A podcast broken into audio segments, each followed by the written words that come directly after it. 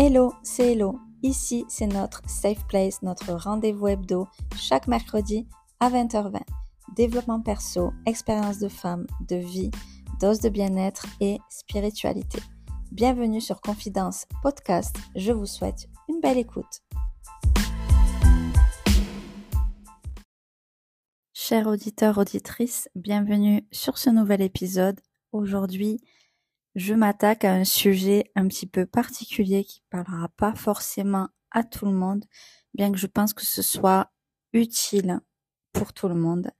Euh, je parle voilà de, l'épilepsie aujourd'hui, euh, dont je suis atteinte depuis l'âge de 17 ans. J'en ai 35 aujourd'hui, bientôt 36. Et j'avais envie de vous parler de ce sujet, j'avais envie de, de vous partager mon expérience, mon vécu, etc., dont je vous ai déjà un petit peu parlé sur euh, d'autres plateformes, mais j'avais envie de le, de le faire ici aussi. Euh, j'ai envie d'aider euh, certaines personnes qui, euh, qui en sont atteintes ou qui ont des enfants qui le sont ou qui connaissent des personnes qui le, qui le sont aussi. Et je pense vraiment que, que c'est important d'en parler. je trouve que c'est un sujet un petit peu tabou. Moi-même, avant d'être épileptique, je, ça m'est arrivé de d'assister à des crises d'épilepsie et tout ça, je trouvais ça assez dingue, assez fou, ce qui se passait euh, pendant ce moment-là. On ne sait souvent pas quoi faire. On est souvent euh, perturbé de, de voir ça et dans, un peu dans l'inaction.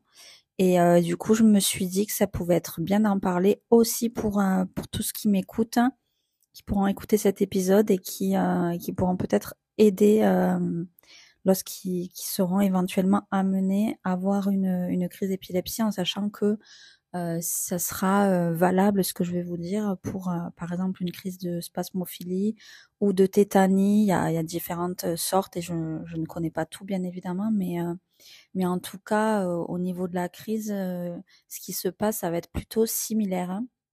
donc donc du coup voilà j'ai envie de vous, de vous partager tout ça voilà, pour les personnes qui en sont atteintes et puis pour, euh, pour les personnes euh, autres qui peuvent, euh, qui peuvent aider ces personnes-là. Sait-on jamais, on peut tout à fait. je pense que d'ailleurs, n'importe qui est amené à faire, à pouvoir faire une crise au cours de sa vie, pouvoir faire même un malaise tout simplement ou différentes choses. Et les gestes d'urgence, ils sont de plus en plus enseignés euh, je pense que c'est enseigné maintenant dans les écoles. Je sais pas trop à quel niveau, mais en tout cas, moi, je sais que que, que j'avais eu des cours à ce niveau-là, de, de les gestes de secours, de, de premier secours, tout simplement, d'urgence. Euh, et euh, c'est très très important. Et il me semble d'ailleurs, voilà, que c'est des choses qui sont apprises euh, très très jeunes maintenant. Je pense à l'école primaire, voire même euh, un peu plus tôt. Donc donc du coup, voilà, on va parler de tout ça. Je vais d'abord, bien sûr, vous parler de l'épilepsie et principalement de mon épilepsie parce que déjà il faut savoir qu'il y a énormément de sortes d'épilepsie. Je n'ai pas le chiffre. Hein. Honnêtement, je fais cet épisode sans m'être renseigné spécialement sur le sujet parce que je vais simplement vous partager mon expérience et du coup à vous dire un petit peu à peu près ce qu'il faut faire lorsque vous êtes amené à, à voir ça euh, chez quelqu'un et que la personne a besoin de vous parce que voilà vous êtes euh, en quelque sorte responsable lorsque vous voyez quelqu'un qui ne va pas bien, quelqu'un à secourir. Euh, c'est la responsabilité civile. Je pense que tout le monde, tout le monde sait ça, mais voilà, je pense que c'est bien aussi de le rappeler. Euh, du coup, moi, mon épilepsie, comme je vous ai dit en début de l'épisode, de cet épisode, je l'ai eu à l'âge de 17 ans. voilà, c'est arrivé absolument du jour au lendemain. J'ai envie de dire vraiment du jour au lendemain parce que ça arrivait en pleine nuit. Euh, du coup, j'étais au lycée à cette époque-là. Euh, et euh, moi, dans mes études au lycée, j'étais en internat. Et tout simplement, dans la nuit, je dormais du coup. Je dormais et j'ai été réveillée par des sursauts. Vous savez, c'est un petit peu les sursauts que vous pouvez avoir mais bien sûr dans la normalité que n'importe qui peut avoir. Des fois, on peut se réveiller, on peut justement un sursaut et sentir au niveau du corps qu'on a euh, des tremblements euh, des membres, tout simplement. des jambes ou des bras. Et, et en fait, moi, mon épilepsie, elle se traduit comme ça. Donc, c'est une épilepsie myoclonique juvénile de son nom. Donc, myoclonique parce que c'est des myoclonies. On appelle myoclonie des spasmes, c'est-à-dire des tremblements au niveau des membres, principalement des bras et des jambes. Et du coup, des, spasmes, des myoclonies involontaires. C'est-à-dire, lorsque ça m'arrivait, je ne contrôlais pas mes membres. Euh, et du coup, c'est arrivé en pleine nuit. Euh, voilà, j'ai eu ces, ces sursauts, euh, en plus de mon souvenir pendant quand même un petit moment. Euh, donc évidemment, je ne savais pas du tout ce qui se passait. Et je me souviens très très bien parce que j'étais dans une chambre avec une, euh, une amie du lycée, une, une camarade. Et euh, voilà, on avait notre chambre ensemble. Et, et je me souviens parce que ça m'a réveillée, bien évidemment et je savais pas ce qui se passait et, je regardais autour de moi, etc. Et elle était là et je me souviens très bien que j'ai vu qu'elle m'avait vu, qu'elle me regardait et en fait j'ai rien dit. Elle n'a rien dit aussi en sachant que voilà après c'est passé, ça n'a pas été une crise justement.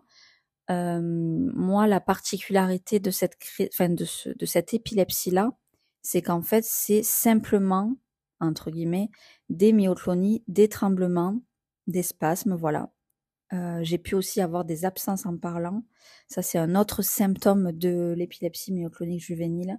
On appelle juvénile parce que ça arrive déjà, c'est une épilepsie qui arrive en général au niveau de l'adolescence. Euh, ça, au niveau des causes, euh, j'ai jamais su la cause. Voilà.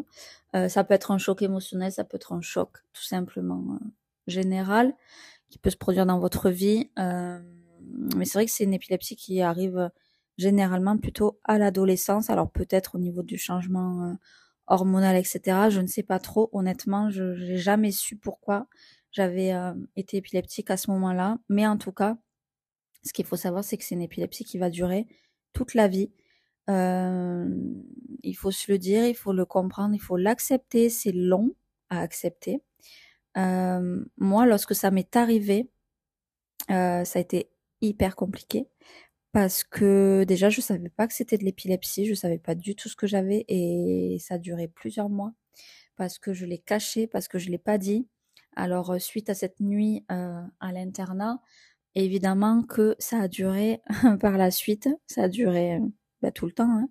Hein. je me cachais, je, me souviens que ça m'était arrivé une fois de tomber en me douchant parce que du coup j'étais allée sous la douche le matin euh, et du coup j'avais été pris de, de spasmes, de tremblements, voilà, de, de myoclonie en me douchant. Et du coup, en étant debout, comme les myoclonies, eh ben, c'est un geste, c'est des gestes involontaires au niveau des membres, donc des bras et des jambes. Forcément, les jambes, en étant debout, j'avais des tremblements, je les contrôlais pas et j'étais tombée. Je m'étais pas fait mal, etc. Mais du coup, je me souviens que, que ma copine de chambre était venue me voir et, et elle m'avait demandé ce qui se passait. Je me souviens très bien que je lui avais menti, que j'avais pas dit ce qui se passait, parce que je savais pas ce qui se passait, parce que j'avais honte d'avoir ça. Ça paraît très bizarre peut-être si vous l'entendez, et même moi, euh, aujourd'hui, je trouve ça encore bizarre de dire ça. Mais bien que aujourd'hui, je n'en ai plus, mais je suis persuadée que si j'en avais devant quelqu'un, j'oserais pas le dire. J'aurais cette honte d'être différente. Je sais pas, c'est hyper bizarre, mais voilà.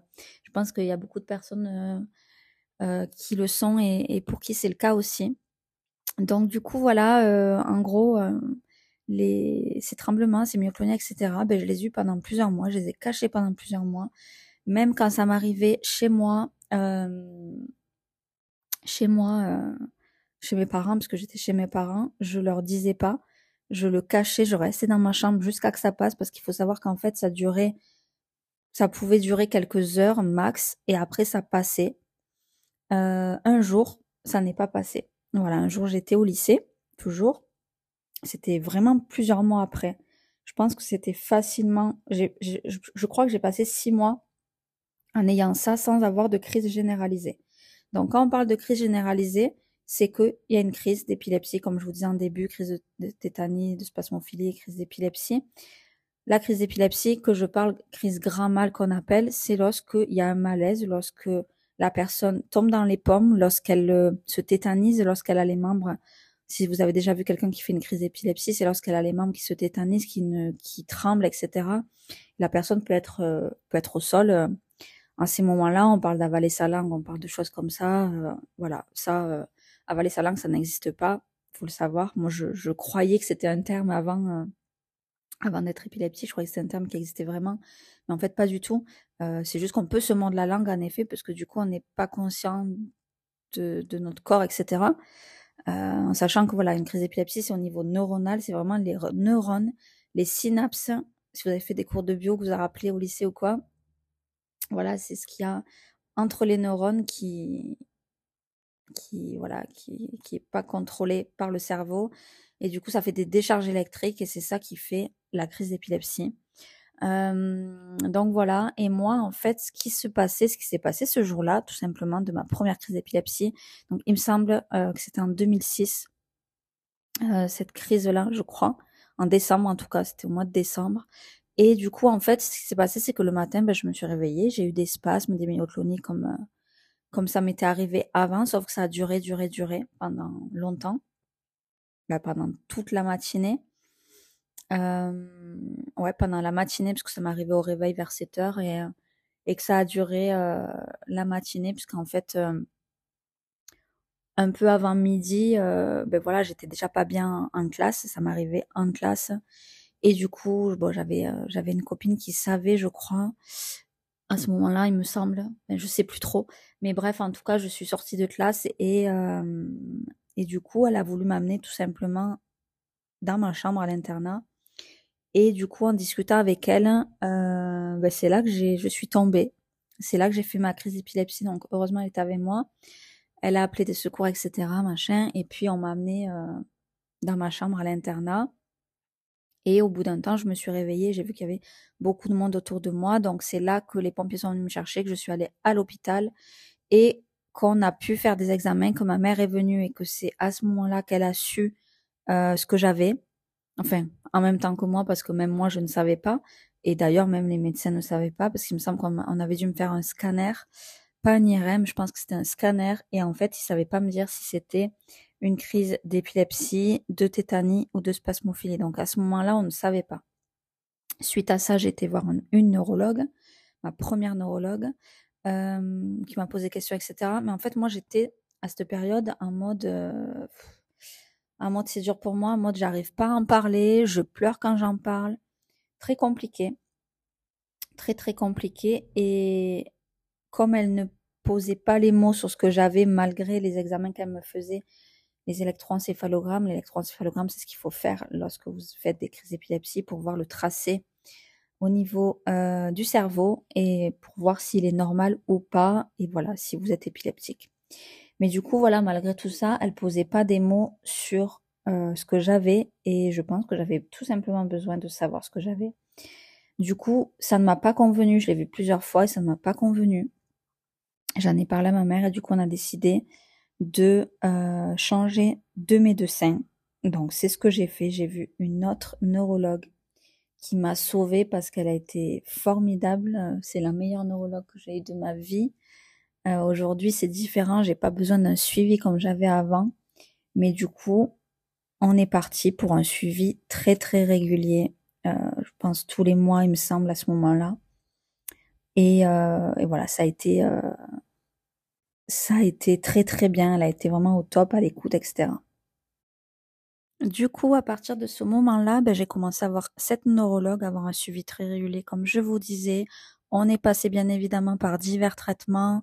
Pour celles euh, qui connaissent, j'ai commencé par du lamictal. Ça ne marchait pas du tout. Ensuite, j'ai eu la dépakine dont, on a entendu parler aux informations, etc., qui est toujours sur le marché. J'en suis très étonnée. Je pensais qu'il avait enlevé euh, parce que euh, en fait, les femmes qui sont épileptiques, qui prennent ce traitement et qui sont enceintes et donc qui le prennent toujours en étant enceintes, il y a des risques pour le bébé, euh, des problèmes moteurs, euh, principalement des problèmes de, enfin divers problèmes euh, au niveau de la parole, au niveau de, de plein de choses, euh, voilà, qu'il peut y avoir chez les enfants, et, et, ça arrive. Et du coup, je pensais qu'il avait retiré. Personnellement, je l'ai pas pris dans ces conditions-là.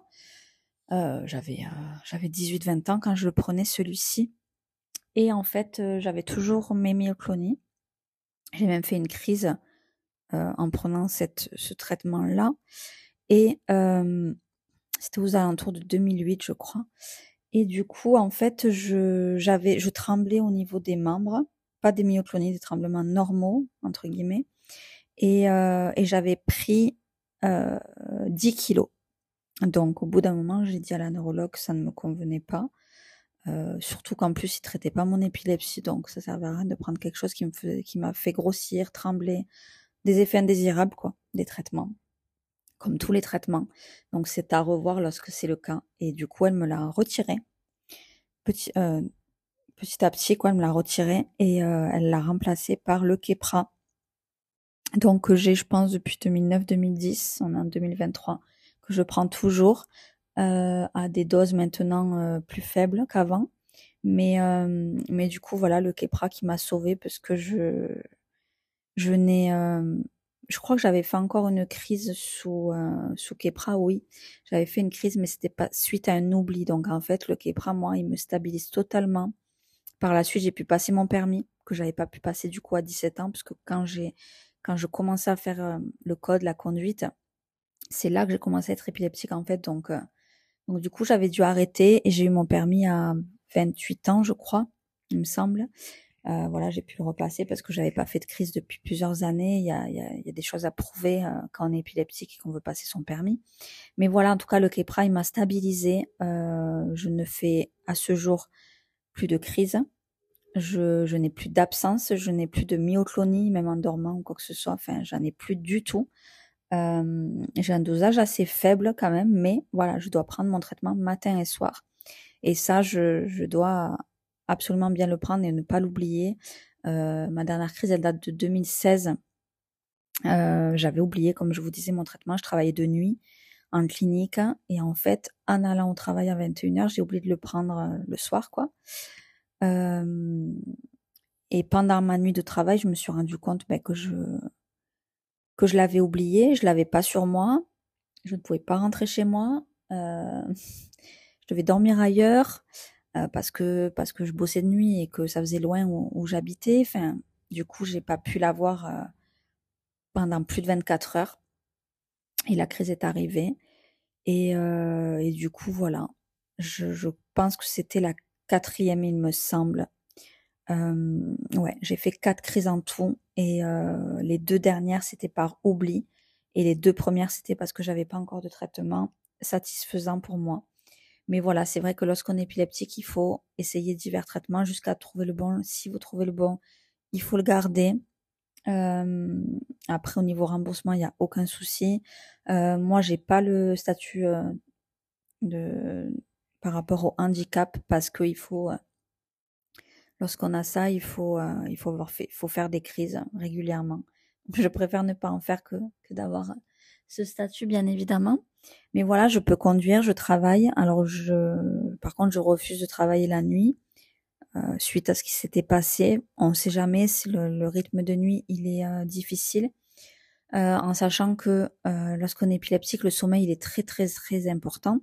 Les traitements ils peuvent fatiguer plus que la normale, donc vous avez besoin d'avoir un rythme de sommeil satisfaisant. Vous avez besoin d'avoir une bonne hygiène de vie quand même. L'alcool c'est pas interdit, mais c'est pas non plus hyper conseillé, faut pas non plus euh, en abuser. L'abus d'alcool est dangereux pour la santé à consommer avec modération. Donc voilà, moi je pas de toute façon je suis pas euh, je bois très peu et très rarement. Euh, voilà, au niveau du sommeil, ça va, je, je fais attention. Mais voilà, c'est vrai qu'il y a des choses, euh, il y a des choses quand même à prendre en compte. Euh, plusieurs fois, j'ai voulu, je me suis posé la question si j'étais encore épileptique ou pas. Parce que finalement, quand on prend le traitement tout le temps, est-ce que, ben, du coup, ça nous, ça nous traite ça, mais c'est vrai que je me suis dit plusieurs fois, est-ce que je le suis toujours? Voilà. Je vais vous parler après de, d'un peu de ce qu'il faut faire quand on, quand on voit quelqu'un faire une crise, comme je vous ai dit au début. Mais voilà, en tout cas, euh, en tout cas, ouais, je, quelquefois, j'ai eu envie de diminuer un petit peu mon traitement et je vous avoue, je l'ai déjà fait. Euh, pour voir ce que ça faisait, etc. Ben, ça n'a pas été bon, mais après, l'avantage chez moi, c'est que mon épilepsie, elle est myoclonique, c'est-à-dire que je peux pas faire une crise généralisée. Ça n'est jamais arrivé.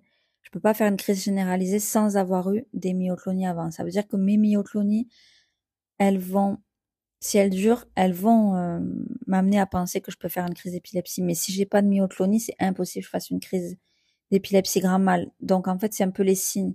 Donc c'est pour ça que je me suis dit, je, m'étais dit des fois, je, diminue un peu la dose pour voir. Et, euh, et si j'ai des myoclonies, ben, je reprends la dose ou quoi. Mais bon, c'est, pas conseillé. J'en ai parlé à, mon ma neurologue actuelle, puisque ensuite euh, celle que j'avais avant elle était à Montpellier. Maintenant, comme je suis à Cannes, j'en vois une autre qui, que je vois qu'une fois par an, voire un an et demi. Je, elle ne souhaite pas me voir régulièrement, tout simplement parce que je n'en ai pas besoin. J'ai pas de G à faire, d'électroencéphalogramme. J'ai le traitement n'est pas à revoir et il est satisfaisant. Donc en fait, c'est juste une ordonnance avec euh, avec la discussion, etc.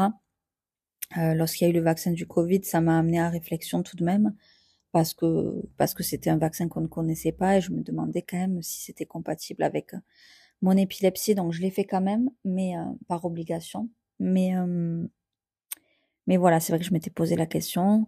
Euh, quand je veux prendre un traitement, quel que ce soit, il faut que je fasse attention à la compatibilité, qu'il n'y ait pas d'interaction. Donc voilà, tout ça, c'est des choses à prendre en compte. Mais en tout cas, sachez que si vous êtes épileptique, euh, vous pouvez vivre avec cette épilepsie. À partir du moment où vous avez un traitement qui vous stabilise, qui vous règle tout ça, euh, vous pouvez travailler, vous pouvez conduire, alors après, voilà, je parle de mon épilepsie à moi, il y en a d'autres sortes. Euh, et là, ça sera différent. Donc, je ne pourrais pas forcément vous conseiller à ce sujet. Je vous conseillerais toujours d'en parler avec votre neurologue, d'avoir un suivi régulier. C'est très très important de pas faire comme moi, d'oublier votre traitement. Vraiment, mettez-vous des alarmes. Maintenant, c'est ce que je fais. Je mets une alarme sur mon téléphone. Voilà. Euh, je le prends pas forcément à heure hyper régulière comme une pilule ou quoi par exemple. Il y en a qui prennent leur traitement comme ça. Au début, c'est ce que je faisais. Je mettais un réveil carrément pour le prendre vraiment tous les jours à la même heure. Euh, maintenant, quand mes horaires de travail sont différents, donc je peux pas le prendre tout le temps à la même heure. Le soir, c'est pareil, c'est un petit peu compliqué parfois, donc je le prends pas toujours à la même heure, mais j'ai un, délai, on va dire, entre le matin et le soir qui est assez large apparemment. Euh, puisque parfois je le prends à 5 heures du matin et parfois le soir je le prends qu'à 21 heures, donc euh, c'est assez large. Euh, donc voilà, c'est vrai que je, je, je, je, on va dire, je suis reconnaissante d'avoir quelque chose qui me, qui me traite, hein, qui m'empêche pas de vivre, hein. Parce qu'au début ça a été très très difficile. Hein. C'est vrai que là je vous ai parlé un petit peu de, tout, mais mais mais voilà, ça a été une épreuve très difficile parce que j'ai mis beaucoup de temps en fait à savoir qu'est-ce que j'avais, à être traité correctement. C'est-à-dire que mon épilepsie a commencé en 2006. Euh, je pense qu'elle a commencé en avril 2006, que ma première crise elle été en décembre 2006 et le traitement, euh, franchement, c'est à partir de 2010 qu'il a commencé à être bien stable pour moi et tout ça. En sachant que voilà, j'ai fait d'autres crises, j'ai fait 2006, 2008, en 2011 j'en avais fait une, euh, par oubli aussi, en 2016 j'en ai fait une autre, et, euh, et voilà, depuis j'en ai plus fait, mais je dois faire très attention. Euh, aussi, ce que je veux vous dire, c'est qu'une personne qui fait une crise, euh, la première des choses, c'est euh, la sécurité. Il faut absolument mettre la personne en sécurité. Il peut se passer des choses dingues. J'en avais parlé dans une vidéo et tout ça déjà sur d'autres plateformes.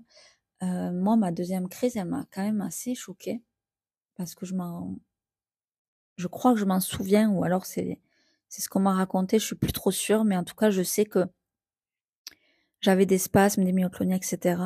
J'ai, je suis tombée. Euh, je tombais plusieurs fois, plein de fois dans la matinée, je suis tombée. Et en fait, je sortais d'une voiture et voilà, je suis tombée. Et ensuite, je me suis relevée. En fait, j'ai pas fait un malaise. Euh, en mode on fait un malaise, on tombe dans les pommes, on n'est pas conscient. Je suis tombée et je me suis relevée, mais sans que mon cerveau soit conscient, mais mon corps était en action parce que j'ai couru, j'ai, marché, j'ai ouvert un portail, j'ai, je parlais, je, disais des choses totalement inconscientes. Donc c'est très bizarre. Euh, je pense que si la personne fait ça et qu'elle est seule, ça peut être très dangereux selon ce qu'il y a autour d'elle, euh, allez savoir. Voilà. Je pense que ça peut être très dangereux. Donc, euh, si vous trouvez une personne qui fait en tout cas une crise, un malaise, même si elle tombe dans les pommes, il faut absolument la sécuriser, la mettre en position latérale de sécurité, donc sur le côté. Euh, il faut faire les gestes de premier secours, ben, appeler les secours. Voilà, la mettre sur le côté, très important pour la respiration, pour tout ça. Euh, il ne faut pas mettre la, votre main dans la bouche pour tenir la langue ou, je ne sais quoi. Ça, c'est, ça peut être dangereux. Euh, il faut éviter que la personne se, se, fasse mal, se morde. Donc voilà, si, si vous avez quelque chose euh, sous la main, oui, vous l'utilisez, mais sinon, évitez ça. Donc voilà, il faut surtout en fait mettre la personne en sécurité, appeler les secours, appeler les pompiers. Euh, c'est tout ce qu'il y a à faire en fait. Vraiment, c'est absolument tout ce qu'il y a à faire. La sécurité, la position latérale de sécurité. Et voilà, euh, selon où vous êtes, selon ce qu'il y a autour, etc. Voilà, comme je vous dis, la sécurité. Mais après, voilà, c'est vraiment appeler les secours. Rester auprès de la personne, lui parler, euh, la, la, comment dire, euh, la rassurer. Euh, voilà, parce que parfois, euh, ça peut arriver, voilà, d'être conscient de ce qui se passe et d'entendre ce qui se passe et du coup, voilà, rassurer la personne. Mais ça, voilà, c'est vraiment euh, les choses à faire. Euh, après, voilà, si vous avez des questions, parce que j'ai eu énormément de questions quand j'en ai parlé sur les autres plateformes, mais vraiment les conseils que j'ai donnés à ce moment-là, c'était de consulter parce que je ne suis pas médecin et parce que mon épilepsie, elle est, elle est euh, pas, elle est pas rare, mais elle est euh, juvénile, donc c'est-à-dire qu'elle est pas grave. Ça veut dire ça en fait, ça veut dire qu'elle est traitable, etc. Il y a beaucoup d'épilepsies difficiles. Euh, il y a des gens qui ne peuvent pas travailler correctement, qui doivent être constamment avec quelqu'un, qui ne peuvent pas conduire. Enfin voilà, il y a vraiment beaucoup de choses. Donc donc voilà, il faut absolument rassurer la personne et, et, euh, et, voilà. Et si vous avez des questions, vraiment consultez régulièrement, trouvez un bon neurologue qui soit à votre écoute, qui vous soutienne, qui vous donne des bons conseils, euh, qui soit là, qui soit présent. Euh, L'entourage aussi, parlez-en. Ne faites pas comme moi à, cacher. Je suis pas un bon exemple pour ça parce que j'ai pas fait ce qu'il fallait dès le départ. Mais bon, c'est mon histoire et maintenant D'ailleurs, je, pense que jamais j'aurais cru en 2008 là, 2000, fin 2006, jamais j'aurais cru qu'en 2023 là, je vous parlerai de ça sur un podcast euh, et même quand j'en ai parlé sur les autres plateformes euh, de vive voix, euh, j'en parle extrêmement facilement parce qu'aujourd'hui, ben, j'ai fait un peu le deuil entre guillemets de cette maladie. Je l'ai depuis que j'ai 17 ans, donc ça fait un bail. honnêtement, c'est comme si j'étais née avec l'impression d'être né avec ça, quoi. Ça fait tellement longtemps, tellement l'habitude de prendre un traitement matin et soir. Euh, alors ça, ça me rassure pas trop de prendre des médicaments tous les jours de ma vie. J'ai demandé déjà à mon médecin. Bon, elle m'a dit que non, que c'était pas dangereux, mais bon, on sait très bien que par exemple le doliprane, toute la vie, c'est pas bon pour le foie. Voilà, euh, il y a d'autres traitements, bien évidemment. Aucun traitement n'est bon pour la santé, pour le corps. Donc bon, voilà. Mais j'ai pas le choix j'ai pas le choix hein, parce que je sais logiquement si je l'arrête euh, ben les myoclonies vont reprendre les absences les crises. Les absences c'est très compliqué aussi parce qu'on est en train de parler et en fait le, le cerveau s'arrête je pense. Enfin en tout cas la voix s'arrête. On arrête de parler pendant je sais pas des fois c'est une seconde hein, et du coup on s'arrête de parler on s'en rend compte. En plus on est là mais on, on se dit mais qu'est-ce qu'on est en train de dire? Qu'est-ce qui se passe? Où je suis? C'était un peu ça. Donc, euh, donc voilà. Euh, c'est vrai que c'est mon épilepsie. Il y avait quand même pas mal de choses entre l'hémioclonie, les spasmes. Enfin, c'est pareil, les spasmes et l'hémioclonie. Les absences et les, euh, les effets secondaires aussi. Et puis les crises. Honnêtement, le plus difficile que j'ai eu, c'est l'hémioclonie parce que c'est vraiment une galère. Je me maquillais, ça dépassait, mon bras il partait. Voilà, je contrôlais pas mon geste. Euh, quand j'étais debout, ben, je tombais. Combien de fois je suis tombée Enfin, et vraiment, c'était les tremblements au niveau des bras. Mes bras, c'est vraiment très bizarre. Hein. Mais voilà, c'est le cerveau. Le cerveau, il est incroyable. Voilà, et il peut faire des choses incroyables. C'est pour ça que des fois, pendant les crises, il peut se passer des choses complètement dingues, comme ça m'était arrivé à la deuxième crise. Euh, ma troisième crise, non, j'étais allongée dans un lit, donc euh, il s'est rien passé. Et la quatrième en 2016, euh, j'étais pas seule, mais honnêtement, je m'en souviens pas. Je suis tombée euh, sur une terrasse et je me suis réveillée. Euh, j'étais dans la salle de bain par terre. Euh, donc je me rappelle plus trop ce qui s'était passé, mais voilà. En tout cas, sachez que vous n'êtes pas seul si vous êtes épileptique, si vous avez un enfant épileptique. N'hésitez pas à m'écrire, n'hésitez pas à mettre des messages. je mettrai une boîte à questions. N'hésitez pas à venir m'écrire sur mon Instagram Confidence Podcast. N'hésitez surtout pas. J'avais mis le, le pseudo dans ma description du podcast. Voilà, n'hésitez pas à me poser toutes vos questions si vous êtes, euh, si vous avez affaire à une crise d'épilepsie. Ne stressez pas, euh, appelez directement les secours, soyez auprès de la personne, mettez-la en sécurité, rassurez-la que tout va bien se passer, que ça va aller et que, que c'est pas grave et que voilà. C'est ce que j'aurais aimé euh, si jamais ça m'arrivait, par exemple, c'est ce que j'aimerais. Parce que parfois on peut on peut assister à des choses où les gens ne bougent pas lorsqu'il se passe des choses. Je ça c'est fou mais bref ça existe. Ça existe dans notre société mais il faut absolument secourir les autres. C'est très important. Et voilà c'est le message que j'avais envie de de faire passer aussi que vous soyez au courant de ce qui se passe de ce qui peut se passer de ce qui peut arriver de ce qui peut vous arriver à n'importe qui et je pense que n'importe qui, qui, vit quelque chose de ce genre a envie de, aimerait être secouru, être aidé par son prochain. Euh, donc voilà, j'espère que cet épisode vous aura plu, vous aura en tout cas appris des choses euh, et que vous serez à même de pouvoir aider quelqu'un. Et, euh, et voilà, je, je vous laisse sur cette note-là. J'espère que ça vous aura plu, voilà, et n'hésitez pas, si vous avez des questions, surtout n'hésitez pas à me les poser, à me dire ce que vous avez pensé de l'épisode, à me mettre une petite note euh, sur le podcast, ça m'aidera beaucoup à me développer, et je vous embrasse et je vous dis à mercredi prochain.